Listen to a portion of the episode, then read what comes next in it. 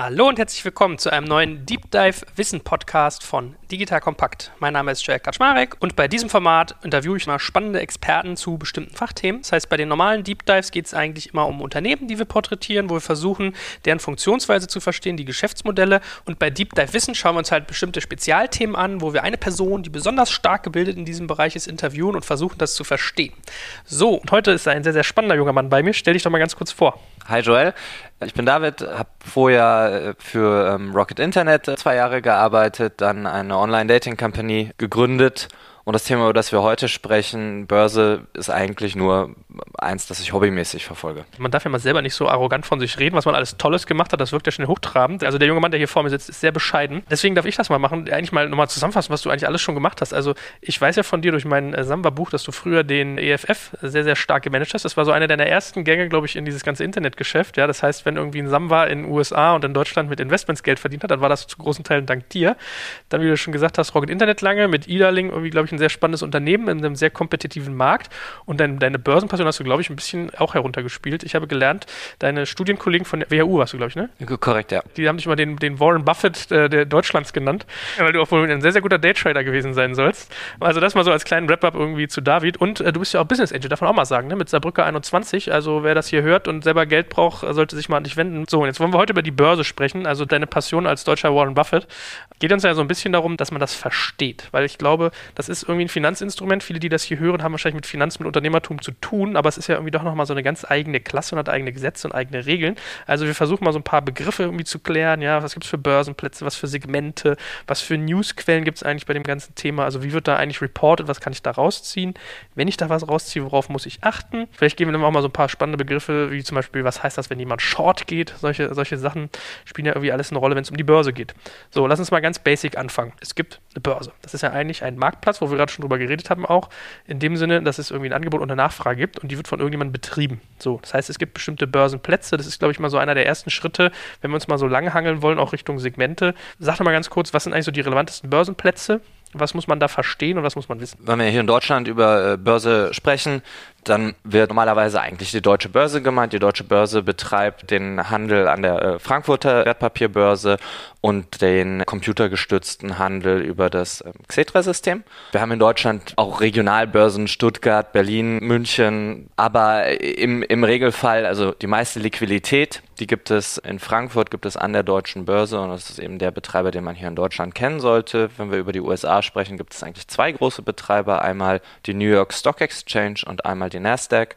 Die Nasdaq ist auch wieder eine computergestützte Börse, die vor allen Dingen über das Listing von den vielen bekannten Technologie-Startups groß und bekannt geworden ist und, und auch sehr liquide geworden ist. Heute ist es aber nicht mehr so, dass man sagen kann, ein Technologieunternehmen listet an der Nasdaq und ein Old Economy Unternehmen listet an der New York Stock Exchange, sondern die beiden Plätze machen sich halt Konkurrenz um die guten Unternehmen. Jetzt wollen wir auch mal so ein bisschen verstehen, wonach entscheidet denn eigentlich ein Unternehmen, an welche Börse es geht. Ja, du kannst ja sagen, du gehst nach London, du gehst nach Frankfurt, du gehst nach New York, du gehst irgendwie nach Asien. Was würdest du denn sagen, sind da so Faktoren? Weil am Ende des Tages gehandelt wird ja überall. Korrekt, gehandelt wird überall. An den einzelnen Marktplätzen sind aber unterschiedliche Investoren zu finden, insbesondere halt eigentlich vom geografischen Fokus. Das heißt, Börse in Frankfurt werden natürlich im Wesentlichen erstmal Unternehmen mit deutschem Geschäftsbezug gehandelt und in den USA im Wesentlichen welche mit amerikanischem Geschäftsbezug, wobei die amerikanischen Börsen natürlich als die liquidesten Marktplätze weltweit schon eine starke Zugkraft auf große und starke internationale Unternehmen ausüben. Und wir sehen ja auch gerade mit den Vorbereitungen des ähm, Trivago-Börsengangs. Trivago orientiert sich Richtung USA. Warum können die das? Einmal, weil es wahrscheinlich ein sehr globales Geschäftsmodell ist und B, können sie das Vermutlich durch die Zwischenliaison, die sie mit Expedia eingegangen sind. Expedia wird in den USA gehandelt, amerikanisches Unternehmen, amerikanische Investorenbasis und das ermöglicht äh, Trivago äh, jetzt vermutlich den eleganten Gang an diese sehr liquide Börse in den USA. Und das war wahrscheinlich nochmal interessanter für Trivago als eben in Frankfurt. So, wir beide sind ja solche Schlagwörter wie liquide, wie computergestützt gewöhnt.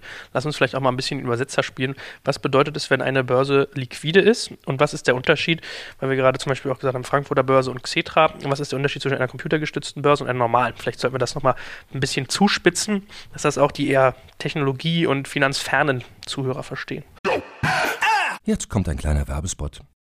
Aufgepasst! Bist du auf der Suche nach einem Profi, der für dich komplexe Geodaten sinnvoll integriert und sie auf interaktiven Karten visualisiert? Dann möchte ich dir unseren Partner Nucubator vorstellen. Das Ziel vom Nucubator-Team ist es, dich bei der Prozessdigitalisierung zu unterstützen und aus den ganzen täglich anfallenden Geodaten einen echten, nutzerfreundlichen Mehrwert zu schaffen. Dabei geht Nucubator ganz besonders auf deine Anforderungen ein, um die Software zu bauen, die deine USPs digital widerspiegelt und den NutzerInnen der Software den größtmöglichen Nutzen liefert. Und um um das für möglichst viele Betriebssysteme, Geräte und Anwendungsfälle umzusetzen, setzt das Nucubator-Team auf etablierte Webtechnologien, mit denen sie schnelle und effiziente Anwendungen für Desktop und mobile Geräte entwickeln. Geodatenvisualisierung ist für Unternehmen in vielen verschiedenen Branchen relevant, zum Beispiel auch in den Bereichen Tourismus, Logistik und im Außendienst. So wurde zum Beispiel bereits ein digitales Smart Farming Tool für die Agrarwirtschaft gebaut, mit dem Satellitenbilder, Wetterdaten und Standortdaten interaktiv verarbeitet werden. Nucubator baut dabei nicht nur Kartenlösungen, sondern entwickelt für dich maßgeschneiderte Webanwendungen und Apps. Wenn du also einen Partner suchst, der deinen bestehenden USP ins digitale Zeitalter hebt, dann schau doch einfach bei Nucubator vorbei. Ich habe dir unter digitalkompakt.de slash Nucubator, schreibt sich mit C, eine Weiterleitung eingerichtet. Und wie immer findest du alle Infos auch auf unserer Sponsorenseite unter digitalkompakt.de slash Sponsoren. Werbung Ende. Liquide ist eigentlich eine Umschreibung dafür, wie viel Umsatz an einer Börse gemacht wird. Und ich bin interessiert, als ein Unternehmen an eine liquide Börse zu gehen, weil es dort mehr Nachfrage nach meinen Aktien gibt. Das heißt, wenn der Handel liquider ist, dann äh, werden vielleicht 40 Kurse am Tag oder 60, 80 Kurse am Tag gestellt und ich kann eben auch größere Aktienpakete kaufen und verkaufen als an einem illiquideren Markt. So deshalb sind liquide Börsen interessant. Computergestützter Handel versus Präsenzhandel. Präsenzhandel ist eigentlich das, was wir irgendwie aus diesen alten Filmen kennen, unsere Originalvorstellung von einem Broker, also Stift in der Hand, äh, Zettel, 100 Leute schreien sich gegenseitig an und versuchen den Preis für ein Asset zu finden. Computergestützter Handel ist eben die Abwicklung des Ganzen ohne diese romantische Vorstellung eines Handelssaals. Ja, das ist irgendwie wirklich eigentlich ganz lustig gesagt. Man denkt da echt so Michael Douglas 80er Jahre, diese Zettel in die Luft schmeißen und schreien wie die Blöden. Äh, schön gesagt. Wie ist es denn mit den Segmenten? Weil man hat es ja zum Beispiel bei, bei Rocket jetzt sehr aktiv irgendwie mitgekriegt, da war das ja ein starkes Thema. Also Rocket Internet ist ursprünglich in den Entry Standard gegangen bei der Börse, hat dann gewechselt in den Prime Standard. Was hat es mit diesen Börsensegmenten auf sich und was verbindet sich da an Konsequenz für dich, wenn du in einem dieser Segmente drin bist? Also die deutsche Börse bietet eben einen Entry Standard und einen Prime Standard an. Das sind Begriffe, die so nur für die ähm, Deutsche Börse AG verwendet werden. Und an diese beiden Marktsegmente knüpft die Deutsche Börse unterschiedliche Pflichten, vor allen Dingen Prospektierungs- und Publizitätspflichten. Und so wie ich die Geschichte von Rocket Internet verstanden habe, wollte Rocket ursprünglich den schärferen Publizitätspflichten des Prime Standards aus dem Weg gehen, noch etwas reifen als Unternehmen und jetzt sind sie letztendlich vom Entry in den Prime Standard gewechselt, weil sie sich diesen verschärften Publizitätspflichten stellen. Also im Prime Standard wird zum Beispiel verlangt, dass man Quartalsberichte innerhalb einer bestimmten Zeit abgibt, dass man die auf Deutsch und auf Englisch abgibt, dass man die in bestimmten Rechnungslegungsstandards abgibt. Und der Entry Standard ist diesbezüglich eben deutlich entspannter glaube, im Entry Standard ist keine Quartalspublizität vonnöten, sondern eine Halbjahrespublizität. Das müsste ich aber eigentlich nach diesem Podcast vielleicht nochmal nachschlagen, ob ich da richtig liege. Warum ist es für Rocket interessant, vom Entry in den Prime Standard zu gehen? Thema Liquidität, das wir gerade besprochen haben. Der Prime Standard ist wesentlich liquider. Warum ist der liquider? Weil die meisten professionellen Anlagevehikel, also sprich die großen Fonds, sich die Auflage geben, nur im Prime Standard zu investieren. Das heißt, diese Investoren durften vorher überhaupt nicht mit Rocket Internet Aktien handeln und können durch den Segmentwechsel jetzt ihr Geld in der Aktie anlegen. Also man kann so ein bisschen sagen, im Entry Standard sind eher so die Newcomer, im Prime Standard eher die etablierteren Unternehmen. Und für ein Rocket Internet, äh, was ja gerne mal als so ein äh, Gemischtwarenladen bezeichnet wird, ist es wahrscheinlich auch dankbar, wenn man am Anfang erstmal nicht so intensiv reporten muss und so häufig wie zum Beispiel in so einem Prime Standard. Das können die ja manchmal auch gar nicht. Das ist ja für die eine riesige Umstellung, glaube ich, auch gewesen, als sie an die Börse gegangen sind, so eine Reportings aufzusetzen. Ist das eigentlich teurer, wenn du irgendwie im Prime Standard bist? Es müsste auf zwei Wegen teurer sein. Einmal schätze ich, dass die deutsche Börse höhere Gebühren für ein Listing im Prime Standard verlangt als für ein Listing im Entry Standard und dann die indirekten Kosten dadurch, dass ich mich eben höheren äh, Publizitätspflichten, höheren regulatorischen Pflichten stelle. Dadurch habe ich halt eben deutlich mehr indirekte Kosten als im Entry Standard. Ich meine, muss ich das ja auch mal vergegenwärtigen. Ich erinnere mich, als ich mich mal so erkundigt habe, was kostet eigentlich so groß so ein, so ein Prospecting am Anfang von so einem Börsengang. Da werden so Dimensionen von 200.000 Euro schon mal gern genannt ne? und auch schon mal gern durchbrochen, wenn du sozusagen dein ganzes Geschäft eigentlich mal prospektieren musst, brauchst Wirtschaftsprüfer, musst ja auch die Strukturen bei dir schaffen. Da kriegt man mal so ein Gefühl, also es ist halt schon eine andere Liga, es ist halt wirklich reguliert reguliert, da geht es ja auch irgendwie um Sicherheiten. Das heißt, es ist irgendwie schon ein Brett. Lass uns einen Satz vielleicht auch noch zum MDAX sagen. Den hat ja vielleicht der ein oder andere geneigte N24, NTV, äh, Tagesschau-Zuschauer auch schon mal gesehen, dass immer zwischen DAX und MDAX unterschieden wird. Also eigentlich betreibt die deutsche Börse vier große Indexe zurzeit. Das ist einmal der DAX, der über allem thront und darunter gestaltet sich der Markt dann eigentlich zweigleisig. Es gibt ein Segment für Technologieunternehmen, TechDAX. Der TechDAX wird oft dann als der Nachfolger des neuen Marktes bezeichnet. Sage ich gleich noch was dazu. Und in der anderen Linie für die klassischen Old Economy Unternehmen gibt es dann den MDAX für die mittelgroßen Unternehmen. Der DAX umfasst 30 Werte, der MDAX umfasst die nächsten 70 Werte und darunter gibt es dann nochmal einen S-DAX für die nächstgrößeren Werte. Jetzt müsste ich, glaube ich, gerade passen, wie viele Werte der S-DAX umfasst. Ich würde ihn auf 30 nochmal tippen, aber das sollten wir auch nochmal nachschauen. Der Tech-DAX, das ist dann so das eine Segment, an dem sich die Diskussionen in der Startup-Szene gerne ein Stück weit entzünden wie eben schon gesagt, Nachfolgesegment des neuen Marktes. Heute will eigentlich keiner mehr in den Tech-DAX gehen. Zalando ist heute ähm, ein MDAX-Mitglied, vielleicht sogar mit Potenzial, irgendwann mal in den DAX aufzusteigen. Ein anderes Unternehmen, das man anbringen kann, ist Osram, die damals kurz über den Tech-DAX nachdachten, dann auch ähm, sich in den MDAX reingezwungen haben Warum haben die Unternehmen das gemacht? Weil die Liquidität im MDAX wesentlich höher ist als im TechDAX. Es gibt wesentlich mehr Fonds, die als Anlagefokus den MDAX haben, als es Vehikel gibt, die als Anlagefokus den TechDAX haben. Und wir hatten ja eben schon besprochen, liquiderer Handel ist sehr, sehr attraktiv für die Unternehmen. Dementsprechend strebt heute alles, egal ob Technologieunternehmen oder nicht, eigentlich dem MDAX entgegen, was mittelfristig eigentlich das Todesurteil für den Tech-DAX sein müsste. Und wenn wir so auf die Pipeline der Börsenkandidaten in Deutschland schauen, hier auch so aus Berlin, Delivery, Hero, HelloFresh, Auto 1 und weitere, wir hoffen ja auf weitere, dann wird es spannend sein, wie die deutsche Börse versucht, diesen Unternehmen einen liquiden Handel anzubieten. Dafür muss eigentlich eine zugkräftige Marke gebildet werden und der TechDAX ist so ein bisschen Auslaufmodell, da muss was Neues her wahrscheinlich. Ich meine, vielleicht können wir auch mal ein, zwei Sätze zum neuen Markt sagen. Also es war ja ein Börsensegment, was extra geschaffen wurde für diese schnell wachsenden Internetunternehmen. Also gefühlt hat ja in den USA so das ganze Thema eBay das auch so ein bisschen mit angestoßen, dass du immer gemerkt hast, so wow, was für rasantes Wachstum. Also da hatte ich so ein bisschen das Gefühl, mit eBay ist viel von diesem Internetdenken irgendwie hier rüber geschwappt. Vorher war das immer so IBM, Microsoft-Denke, Platinen, Hardware, IT und alles irgendwie eher so ein bisschen klassisch.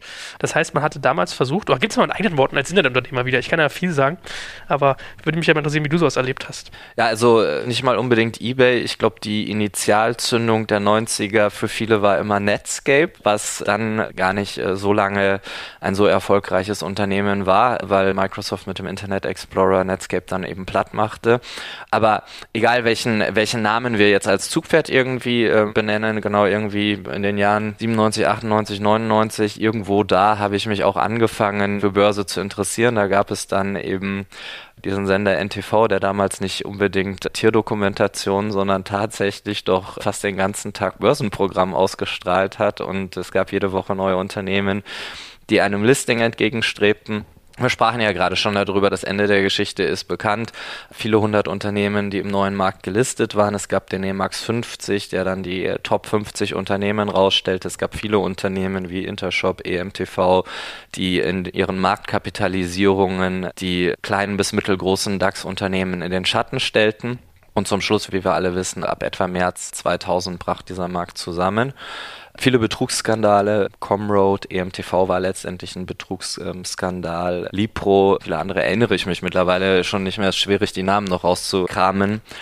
aber äh, damit war die Marke Neuer Markt halt eben zerstört. Und das Gute an der Marke Neuer Markt war, solange sie funktionierte, hat die damals wirklich viel Liquidität geschaffen, hatte natürlich auch viel kostenlose Publicity in so einem Sender wie NTV und dann kam N24 dazu, die auch nochmal auf das Börsensegment gingen. Es gab eine breite Zeitschriftenlandschaft, die Bildzeitung hat sich gerne mit der Börse in diesen Jahren beschäftigt. Dementsprechend gab es viel Liquidität und heute fehlt diese Liquidität für eine neue Generation von Startups, von der wir ja alle glauben, dass sie wesentlich besseren Geschäftsmodellen, wesentlich besser gemanagt, wesentlich reifer ist. Und da wird sich die deutsche Börse was einfallen lassen müssen, sonst gehen wahrscheinlich noch mehr Trivagos in die USA. Aber man kriegt mit, also Cowboy-Zeiten, ich habe auch irgendwie von Leuten, die das damals live erlebt haben, gesagt bekommen, ja, da kamen teilweise Menschen mit dem Koffer in die Tür und hatten den voller Geld und wollten sich Anteile kaufen. Also das war damals, wie irgendwie die Börse irgendwie mit jungen Unternehmen getickt hat. Also sehr, sehr spannend. Und du sagst ja auch schon, das hat ja irgendwie Relevanz für so ein ganzes Ökosystem am Ende des Tages, Liquidität auf, auf der Finanzseite. Wir fassen nochmal zusammen, also wir haben irgendwie jetzt äh, Börsenplätze unterschiedliche, das heißt, man muss manchmal so ein bisschen verstehen, wo gehe ich eigentlich irgendwie hin. USA hatten wir Nasdaq, NICE, also New York Stock Exchange und hatten wir äh, Frankfurt und sicherlich auch London wäre so ein Thema, was man immer mal nennen sollte. Da gibt es dann teilweise unterschiedliche Segmente, je nachdem, wie du irgendwie aufgestellt bist. So, und wenn man das jetzt mal so ein bisschen runterbricht, wenn wir jetzt uns mal an Unternehmer richten, die vielleicht auch einen Digital-Background haben, warum würdest du denen empfehlen, sollten die sich eigentlich mit der Börse beschäftigen, selbst wenn ihr eigenes Unternehmen noch gar nicht irgendwie ansatzweise in Börsendimensionen tauglich wäre? Ich denke, es gibt zwei gute Gründe, warum man sich mit der Börse auseinandersetzen sollte. Einmal sind ja viele Unternehmen die für unser Tech-Ökosystem tonangebend sind, an der Börse äh, notiert. Also äh, Apple ist an der Börse notiert, Facebook ist an der Börse notiert, Microsoft, Salesforce, Snapchat wird es bald sein, Twitter ist börsennotiert und so weiter und so fort. Diese Unternehmen, wir haben jetzt schon so häufig den Begriff Publizitätspflicht äh, verwendet, diese Unternehmen sind aufgrund ihrer Börsennotierung verpflichtet, alle großen Ereignisse, alle wertverändernden Ereignisse ad hoc zu publizieren. Das heißt, wer die Börse verfolgt und wer diese Unternehmen an der Börse verfolgt, der ist halt sehr, sehr nah am Newsgeschehen dieser Unternehmen dran. Und dann beschäftigen sich ja viele mit deiner Zuhörer auch mit dem Thema Unternehmensfinanzierung, Unternehmensbewertung. Und wenn man über den Private Market, also hier über den Startup-Markt in Berlin redet, dann ist das ja ein Buch mit sieben Siegeln, weil eigentlich steht maximal in der Digital Kompakt, zu welchen Bewertungen welches Unternehmen gerade finanziert wurde und wie viel dort eigentlich reingeflossen ist. An der Börse habe ich täglich die Möglichkeit, eigentlich Unternehmensbewertungen und Geschäftszahlen nachzuvollziehen und dementsprechend auch nachzuvollziehen, wie sich bestimmte Geschäftsmodelle entwickeln, wie profitabel ähm, können zum Beispiel Marktplatzmodelle werden versus Online-Retail-Modelle, wie profitabel können SaaS-Modelle werden, was ist denn eigentlich eine starke Wachstumsrate für ein SaaS-Unternehmen? Und ähm, wenn ich gerade in die USA schaue, dort finde ich 40, 50, 60 große SaaS-Unternehmen, die börsennotiert sind, die ich dann benchmarken kann und in der ich meine Geschäftsidee ein bisschen benchmarken kann. Und man kann ja runtergehen auf sehr, sehr interessante Kennzahlen, also äh, bis hin zu, wie viel Umsatz pro Mitarbeiter macht denn so ein Technologiekonzern zum Beispiel, wie viel gibt so ein Konzern eigentlich für GNA, also für die Verwaltung aus, wie viel Prozent geben die für Marketing aus, also wie hoch sind die Marketingkostenquoten von solchen Unternehmen. Und das gibt mir eigentlich schon interessante Insights für das Geschäft, das ich selber betreiben möchte. Jetzt kommt ein kleiner Werbespot. Aufgepasst! Heute gibt's Werbung in eigener Sache. Wir wollen dich nämlich besser kennenlernen, weil viele hören Woche für Woche unseren Podcast und dabei wissen wir gar nicht immer, wer genau diese Leute sind. Und natürlich wollen wir ja aber wissen, wer du bist, um unseren Inhalt auch an deinen Interessen ausrichten zu können. Und um das zu ändern, habe ich eine Umfrage vorbereitet. Dort kannst du uns erzählen, wer du bist und wofür du dich interessierst. Und was du davon hast, naja, ich meine, je besser wir dich kennen, desto besser können wir unseren Podcast an deine Bedürfnisse anpassen. Und dann spreche ich auch keine Werbung mehr für Penispumpen und Online-Casinos ein, wo dich womöglich ganz andere Dinge interessieren. Nein, kleiner Spaß. Spaß und trotzdem, du tauscht fünf bis zehn Minuten deiner Zeit gegen viele Stunden noch bessere Unterhaltung und tiefen Wissen in der Digitalwirtschaft. Klingt für mich nach einer Win-Win-Situation und geh doch also daher mal auf die Seite digitalkompakt.de/slash Umfrage. Fülle diese nach bestem Wissen und Gewissen aus und freue dich in Zukunft auf noch besseren Content auf Digital Kompakt. Ende der Werbung. Also man hat so ein bisschen Newsfaktoren und irgendwie Benchmarking, also wo stehe ich da? Ich erlebe das auch relativ oft, dass Unternehmen sagen, sagen wir mal, du würdest jetzt äh, den Zalando ein paar Jahre zurückdrehen, dann könntest du jetzt irgendwie hingehen und könntest sagen, ja, guck mal, ein ASOS irgendwie in, in London, das performt irgendwie so, wir gehen bei unseren Wachstumskurven, wenn man das jetzt mal irgendwie weiterentwickelt, da und davon aus. Was sagst denn du in deiner Erfahrung? Du bist ja selber auch Investor. Ist das bei Investoren beliebt? Weil es ist natürlich immer so ein bisschen, ja, nicht alles, was hinkt, ist ein Vergleich, sagt man ja so schön. Du hast natürlich immer so, wenn dann junge Unternehmen sich hinstellen, es war immer total in sich mit Facebook Facebook zu vergleichen, zu sagen, so, ja, wir haben noch kein Geschäftsmodell, aber wir machen das wie Facebook so, ja, wenn, wenn, wenn wir groß genug sind, da wird sich was finden, aber erstmal müssen wir sticky sein und bla bla bla, so, habe ich viel abgekotzt damals, also hätte ich zumindest. Hat das auch einen Negativeffekt, wenn du sozusagen da irgendwie ein bisschen eine Schublade zu hoch greifst oder ist das eher nicht so der Fall? Also ich mag es nicht so gerne, wenn, wenn jemand jetzt äh, ohne Substanz hinkommt und sich mit Facebook vergleicht oder mit Airbnb vergleicht wir wissen alle, es ist zulässig, sein Geschäftsmodell äh, zu beschreiben als wir wollen gerne das Airbnb für Kategorie Y bauen, weil das ist ein guter Elevator-Pitch, jeder versteht sofort, was gemeint ist. Wenn jemand herkommt und äh, sich ähm, anhand quantitativer Daten äh, mit börsennotierten Unternehmen vergleicht, dann finde ich das sehr gut. Ähm, das erspart mir irgendwie die Arbeit, diese ganzen Daten rauszusuchen. Warum finde ich äh, das Ganze gut? Wenn du gerade sagst, zum Beispiel Stickiness, dann fällt mir im ersten Moment schwer, das in eine Kennzahl zu packen und zu sagen, was ist denn eigentlich sticky? Also wie viele Daily Active User muss ich haben? Wie viele Monthly Active User muss ich haben? Und solche Kennzahlen lassen sich wiederum oft in den Publikationen von börsennotierten Unternehmen auch nachschlagen. Wenn jemand in seinem Investorenpitch äh, sich die Arbeit macht und das selber schon mal nachgeschaut hat und seine eigenen Zahlen dagegen setzt, dann ja, Oft hinkt der Vergleich, weil wir sprechen natürlich bei Facebook über eine Nutzerbasis, die äh, Facebook wurde 2004 gegründet, also über eine Nutzerbasis, die nun 13 Jahre lang gewachsen ist. Ja, und äh, darüber einen Average zu legen, ist natürlich was anderes als ein Average über die Nutzerbasis eines vier Wochen alten Unternehmens zu legen. Aber das sind ja Gedanken, die ich mir dann selber machen kann und ähm, dementsprechend bin ich eigentlich schon ein Fan solcher Vergleiche. Ah, okay, schön. Ich meine, wenn wir über, über Kennzahlen reden und Kennzahlenvergleiche, lass uns doch auch mal irgendwie sagen, wie sowas eigentlich zustande kommt, weil da gibt es ja durchaus den ein oder anderen Fallstrick, den man so haben kann. Vielleicht tauchen wir mal so ein bisschen ein, das ganze Thema äh, Unternehmensbewertung. Also in der Börse heißt sowas ja Marktkapitalisierung. Vielleicht kannst du ja mal so ein bisschen beschreiben, wie sowas eigentlich zustande kommt. Also wie wird sowas eigentlich errechnet und wie entsteht das? Korrekt, also die Marketkapitalisierung oder Market Cap, wie man dann immer so schön äh, abkürzt, errechnet sich eigentlich aus zwei Faktoren, nämlich der Anzahl der Aktien, die von einem Unternehmen ausgegeben sind und äh, das Ganze wird multipliziert mit dem Aktienkurs, mit dem aktuellen.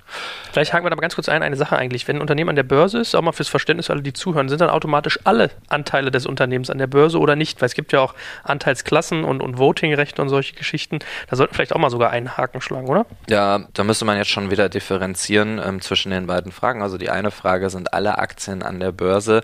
Es gibt einen Begriff, Free Float heißt der auf dem Englischen, äh, Streubesitz im Deutschen. Darunter fasst man all die Aktien zusammen, die nicht, ja, wie würde man das jetzt eigentlich formulieren? Also der Streubesitz, also im, im, Deutschen werden bei der Streubesitzberechnung, glaube ich, alle Anteile ausgenommen, die nicht von einem Anteilseigner, der mehr als 5% kontrolliert, zusammengefasst. Warum ist das interessant? Weil man so ein bisschen davon ausgeht, jemand, der 5% hält, der hat dann schon fast ein strategisches Interesse an dem Unternehmen und dessen Aktien kommen nicht so einfach irgendwie auf den Markt versus die äh, wenigen Bruchteile einer äh, Promille, die wir an einem Unternehmen halten würden, die kommen natürlich relativ häufig irgendwie auf den Markt und bilden dann eigentlich Teil der wirklich handelbaren Masse. Und dieser Free Float wird zum Beispiel von der deutschen Börse auch bei der Indexbesetzung stark beachtet. Das heißt, es wird nicht die reine Marktkapitalisierung genommen, sondern es wird die Free Float Marktkapitalisierung genommen. Das heißt, wenn die Familie Samwa an Zalando äh, jetzt 10% halten würde, dann wären diese 10% der Marktkapitalisierung von Zalando 10 Prozent, die die deutsche Börse nicht berücksichtigen wird, wenn sie die Zalando-Marktkapitalisierung für die Indexbesetzung nachrechnet. Heißt das dann in der Konsequenz, dass ein Unternehmen eigentlich noch wertvoller ist, weil manche Sachen nicht einberechnet werden? Nö, das heißt es nicht. Also wir, die Unternehmensbewertung würden wir eindeutig über die klassische Marktkapitalisierung, also nicht die Free Float gewichtete Marktkapitalisierung beurteilen. Und dann gibt es eigentlich noch einen zweiten Wertbegriff, den man daneben stellen sollte und der eigentlich noch einen Tick intelligenter ist als die Marktkapitalisierung, das ist der Enterprise Value. Der Enterprise Value berücksichtigt eben auch noch die Schuldenlast bzw. die Net Cash Position eines Unternehmens. Der Gedankengang dahinter ist, wenn es mich 5 Milliarden kostet, alle Aktien eines Unternehmens zusammenzukaufen, also die Market Cap 5 Milliarden ist, und das Unternehmen aber auch nochmal 2 Milliarden Schulden trägt, dann kostet mich sozusagen die Gesamtkontrolle über das Unternehmen eigentlich 7 ähm, Milliarden und damit ist der Enterprise Value mit 7 Milliarden anzusetzen. Wenn ein Unternehmen, das 5 Millionen Market Cap hat, aber eine Milliarde Cash auf dem Konto hat, also eine Net Cash Position hält, Zalando ist ein solches Unternehmen meiner Meinung nach, das eine Net Cash Position zum Beispiel hält, dann kann ich eigentlich das Guthaben, das auf dem Bankkonto ist, dem der Marktkapitalisierung gegenüber wieder einen Abzug bringen, weil mit der Kontrolle über das Unternehmen übernehme ich auch die Kontrolle über die eine Milliarde, die auf dem Bankkonto liegt. Magst du noch einen Satz sagen, was wir gerade angerissen hatten zu Stimmrechten? Weil das ist ja, glaube ich, auch mal so ein Faktor. Bei Facebook fiel mir das mal auf. Ich glaube, Kollege Zuckerberg hat nicht ansatzweise eine Mehrheit, aber sozusagen die Mehrheit der Stimmrechte. Das war ja immer mal so ein Thema, ne? Das ist ja mit relativ wenig Anteil. Ich glaube, 10, 20 Prozent oder so. Korrekt. Ist was, was wir aus dem Deutschen ja auch ein Stück weit kennen. In Deutschland haben wir die äh, Stamm- und die Vorzugsaktien. Die Stammaktien sind eigentlich die, die eben ähm, Stimmrechte tragen. Die Vorzugsaktien sind die, die eigentlich stimmlos sind. Und in den USA gibt es einige Technologieunternehmen, auch andere, also ähm, das Unternehmen hinter Madison Square Garden würde ich zum Beispiel ähm, dazu zählen, die mehrere Categories von Shares ausgeben und dann gibt es halt dort Category A, B, C. Und wie du schon sagst, manche tragen Stimmrechte oder zehnfaches Stimmrecht oder was auch immer und andere eben ein reduziertes Stimmrecht oder auch gar kein Stimmrecht. Facebook und Google gehören zu den Unternehmen, die diese Kategorisierung von Shares eingeführt haben, um den Gründern mehr Kontrolle über das Unternehmen einzuräumen. Nochmal zurück zur Marktkapitalisierung. Also ich glaube, was ja auch mal irgendwie recht spannend ist, was man nochmal ein bisschen betrachten sollte, ist diese ganzen Kennzahlen, die du so im Börsenbereich hast. Also für, ich sag mal, jemand, der jetzt ein Startup hat, ist ja sowas wie EBIT, EBITDA, das ist ja noch relativ fern oder ist zumindest ein bisschen abstrakter. Da gehst du eher so in Richtung äh, Umsatz und redest über Marge und solche Sachen. Aber da können ja teilweise wirklich kleine Geschichten einen großen Impact haben. Also worauf ich so ein bisschen hinaus will, ist so diese ganzen Principles, die du eigentlich im Accounting hast. Lass uns dazu doch mal irgendwie ein, zwei Sätze sagen, also über, über Kennzahlen im Prinzip.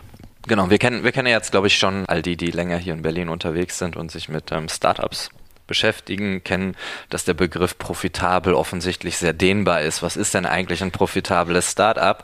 Und obwohl die Börse sehr reglementiert ist, ist selbst dort der Begriff profitabel etwas dehnbar, insbesondere in den USA alle ähm, großen Unternehmen, die börsennotiert sind, müssen nach GAAP, also nach GAAP, General Accepted Accounting Policies, reporten. Das ist vergleichbar mit dem HGB oder dem IFRS-Standard, den wir hier in Deutschland bzw. Europa bemühen.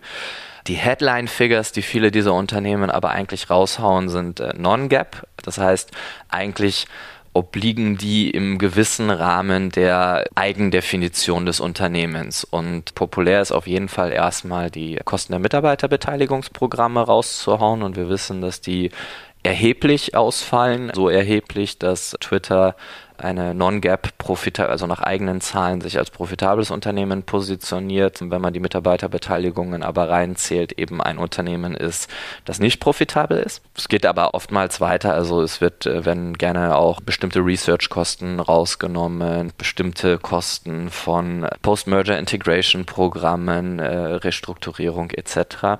Das heißt, man muss wirklich aufpassen, wenn man über ähm, Earnings von Unternehmen spricht, ähm, erstmal sicherstellen, über welche Währung Währung spricht man denn hier eigentlich, Gap oder Non-Gap? Und im Zweifelsfall sollte man eigentlich immer mit Gap arbeiten, weil das eben die standardisierte ist und die andere eher die Fantasy-Größe ist. Hm. Ja, ich meine, Profitabilität ist ja in dem ganzen Börsenumfeld irgendwie gefühlt hyper wichtig. Ne? Also ich weiß, bei, bei Rocket war das lange ein Thema, dass man ja immer gesagt hat, nicht profitabel, nicht profitabel, wann schreiben die immer schwarze Zahlen? Bei Zalando ja auch, da hat man das ja schon gemacht, bevor die an der Börse sogar waren, dass die immer gesagt haben, oh, hohe Retourenquote, war immer so das Presseding, 50% der Pakete gehen zurück, hula hula. Die waren ja relativ relativ sharp zum Börsengang profitabel, wenn ich mich richtig entsinne, Zalando. Also man merkt schon so ein bisschen, das ist für Anleger schon ein zentrales Thema. Und dann hast du ja auch irgendwie genauso diesen, diesen umgekehrten Case, dass manche genau dagegen wetten. Ne? Also deswegen, ich hätte einmal gerne noch mit dir mal über das ganze Thema äh, Short gehen, also Leerverkäufe geredet, weil das ist vielleicht, ich glaube, das ist auch was relativ Interessantes, wenn man das nicht so kennt, darüber mal gesprochen zu haben. Vielleicht äh, kommen wir gerade, weil ich das noch ganz interessant finde, ähm, dass du das Thema Profitabilität so stark ansprichst, warum ähm, Investoren so gerne den Maßstab verwenden. Dazu würde ich vielleicht gerne noch ein Wort sagen. Das liegt daran, dass Profitabilität letztendlich der Grund ist, warum wir Unternehmen bauen. Ja, also zum Schluss möchte ja der Betriebswirt, dass das Unternehmen einen Überschuss erwirtschaftet und dieser Überschuss ausgekehrt werden kann, klassischerweise in der ganz klassischen Denke irgendwann mal als Dividende. Und das führt dazu, dass man halt Unternehmensbewertungen am verlässlichsten auf Basis von Profitabilitätskennzahlen bilden kann. So eine Faustregel ist dann immer so, in Deutschland heißt das KGV, das Kurs-Gewinn-Verhältnis, in amerikanisiert ist es ähm, äh, das äh, Price-Earnings-Multiple. Das führt eigentlich dazu, dass man irgendwie so Unternehmen, die jetzt kein riesiges Wachstum erwirtschaften, aber ein solides Geschäftsmodell haben, irgendwie gerne so ein KGV von um die 15, 16, manchmal auch 20 ähm, zubilligt.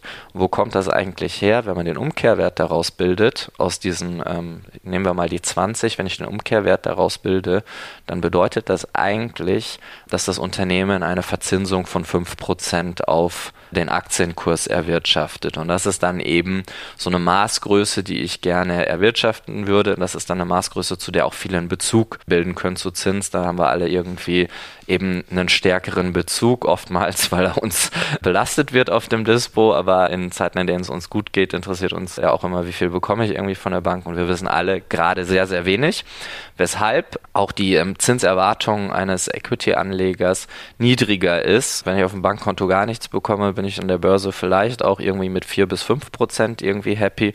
Und daraus ergibt sich dann, dass so absolut wetterfeste Unternehmen wie Nestle oder so diese als Witwen- und Waisenpapiere bezeichneten Aktien sich dann eben bei diesen 4 bis 5 Prozent Renditen, also 20 bis 25 KGV etwa einordnen. Die andere Frage, die du gestellt hattest, war Long Short. Die klassische Art und Weise, wie ähm, wir Privatanleger an der Börse partizipieren, ist, indem wir Aktien kaufen und sie irgendwann verkaufen. Das bedeutet, ich nehme eigentlich eine Long-Position ein und wenn ich eine Aktie erst verkaufe, ohne sie eben zu haben, äh, das leer verkaufen und sie später wieder einkaufe, das ist, äh, bezeichnet man als Short gehen. Das heißt, ich wette eigentlich gegen eine Aktie. Ich wette darauf, dass die Aktie verlieren wird. Das ist allerdings eigentlich etwas, was nur in ähm, sehr professionellen Anlagesetups überhaupt möglich ist. Also wer jetzt zur Sparkasse geht und sagt, ich möchte gerne, en vogue ist gerade die Deutsche Bank zu shorten, ich möchte jetzt gerne die Deutsche Bank shorten, der wird damit nicht weit kommen. Wer als sehr, sehr professioneller Anleger eingestuft wird, der hat die Möglichkeit, das zu machen.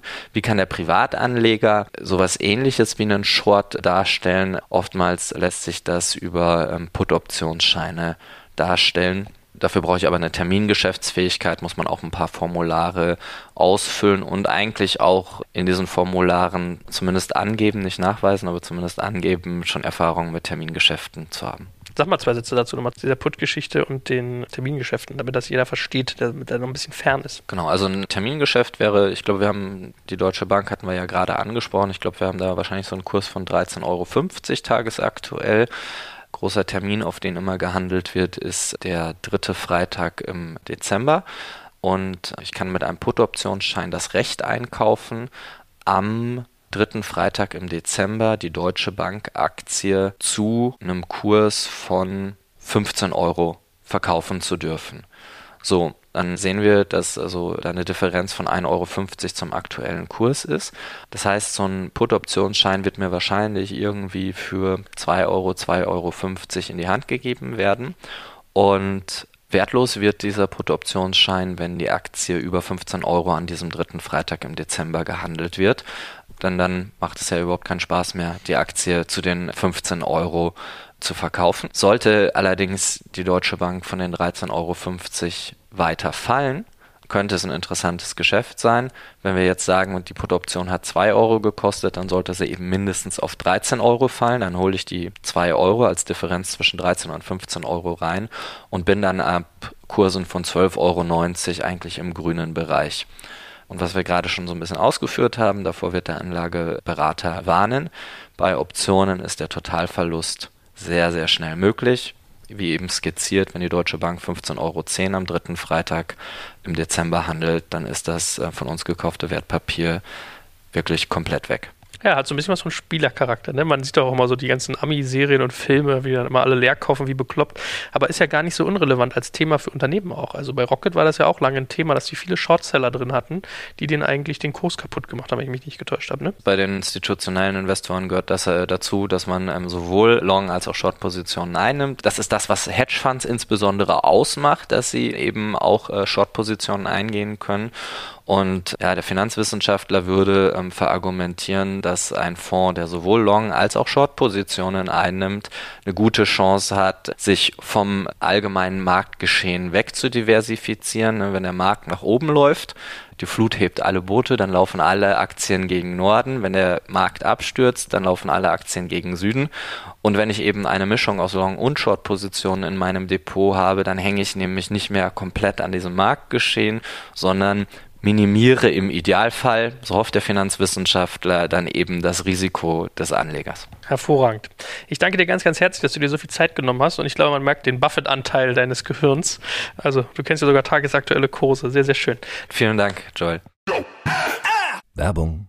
Aufgepasst! Das Jahr 2024 ist schon voll im Gange und jetzt heißt es neue B2B-Leads gewinnen. Du möchtest deine Sales Pipeline so schnell wie möglich voll haben und deshalb empfehlen wir dir an dieser Stelle unseren Partner SalesViewer. Wer nicht weiß, was SalesViewer macht, hier eine kurze Erklärung. SalesViewer entschlüsselt Unternehmen, die deine Webseite besuchen und zeigt diese in Klarnamen an. Du siehst also ganz genau, wer eure Webseite besucht und wofür sich diese potenziellen Kundinnen interessieren. Und damit hast du ja wirklich ein mächtiges Werkzeug in den Händen, weil du diese Unternehmen dann zielgenau ansprechen und einfach zu neuen Kundinnen machen kannst. Dein Marketing und Vertrieb werden das für die B2B-Lead-Generierung feiern, sage ich dir. Und du bist damit auch in guter Gesellschaft, denn Marktführer wie Stepstone, Jochen Schweizer, Sport5 oder Avato Systems setzen bereits auf SalesViewer und generieren damit täglich neue B2B-Leads. Wie so eine Registerkasse eigentlich, wo es immer klingelt, wenn du wieder eine neue Brand identifiziert hast, die sich für dich interessiert und die du jetzt einfach pflücken kannst. Daher, wenn das für dich interessant ist, dann teste SalesViewer doch einfach mal kostenlos. Alles, was du dafür wissen möchtest, findest du unter folgender Weiterleitung: digitalkompakt.de slash salesviewer.